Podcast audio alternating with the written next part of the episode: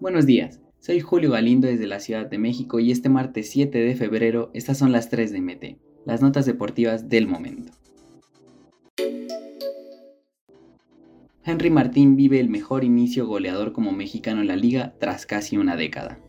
Henry Martín mantiene en el clausura 2023 su buen paso goleador que inició en el torneo Apertura 2022 y que ayudó a que fuera tomado en cuenta para ser parte de la selección mexicana que participó en la Copa del Mundo 2022, donde por cierto marcó su primer gol en un mundial.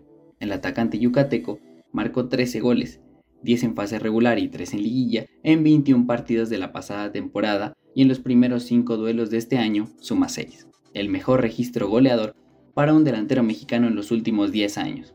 El último futbolista nacional que tuvo un comienzo destacado, incluso mejor, fue Ángel Reina, en el torneo Apertura 2013, jugando para los Tiburones Rojos, anotó 7 goles en las primeras 4 jornadas, aunque después se apagó y terminó la temporada con 8 tantos.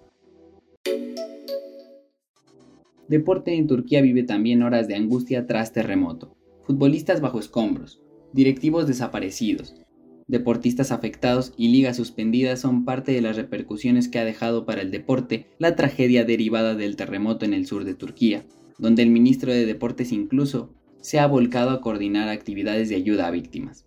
Los terremotos de magnitud 7.8 y 7.5 que azotaron el fin de semana la zona sur del país han dejado decenas de edificios colapsados y esto ha alcanzado a muchos deportistas, como fue el caso de Cristian Atsu, cuyo caso se hizo famoso porque fue un jugador reconocido a nivel internacional que había sido reportado como desaparecido y luego fue encontrado entre los escombros con una herida en la pierna, pero vivo. Como él, hay otros personajes relacionados al deporte, que no se sabe si están vivos, como Tanner Sabut, director deportivo del Hatay Sport, mientras que el futbolista Kerim Alisi también logró salir de los escombros de uno de los edificios caídos.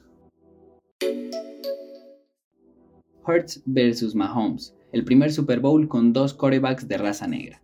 El Super Bowl 57 pinta para ser sensacional, porque se enfrentan los equipos mejores sembrados en la NFL, que además cuentan con dos de los ataques más explosivos y espectaculares de toda la liga.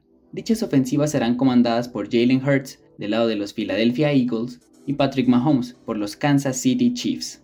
El duelo por el trofeo Vince Lombardi de este 2023 será histórico, no solo por sus habilidades atléticas, también desde el aspecto social y racial, ya que será el primer duelo entre corebacks de raza negra para ganar el título. Curiosamente, ambos son nativos de Texas. Estas fueron las 3 de MT. No olvides suscribirte para recibir la información deportiva más relevante del momento. Esta y todas las noticias las puedes encontrar en mediotiempo.com y en todas sus redes sociales.